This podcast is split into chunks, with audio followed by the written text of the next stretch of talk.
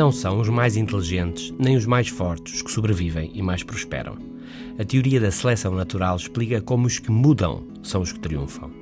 E num mundo em que a mudança é o novo normal, devemos perguntar-nos como mudar uma organização, um grupo, uma comunidade com eficácia.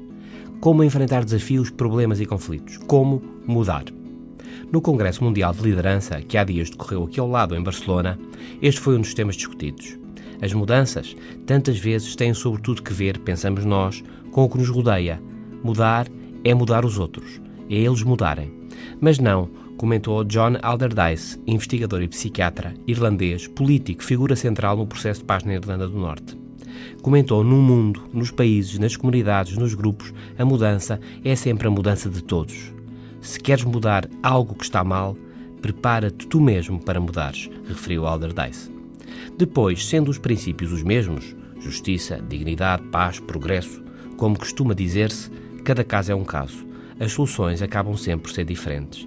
Não sabemos como, é uma boa entrada por parte de quem chega. Não sabemos, queremos ouvir e queremos ajudar. Tantas vezes perguntar aos envolvidos o que é que pensam, o que é que propõem, tantas vezes isto surpreende-os. Surpreende-os por nunca ninguém lhes tinha perguntado. Ouvir os outros procurar soluções novas, melhorias, as mais das vezes, por nos desafios complexos em que vivemos, nada é definitivamente solucionado. Procurar melhorar e estar aberto a novas soluções. Ouvir e, para mudar os outros, estarmos nós mesmos disponíveis para mudar. Esta é uma mensagem importante, porventura, uma das mais eficazes no mundo que corre.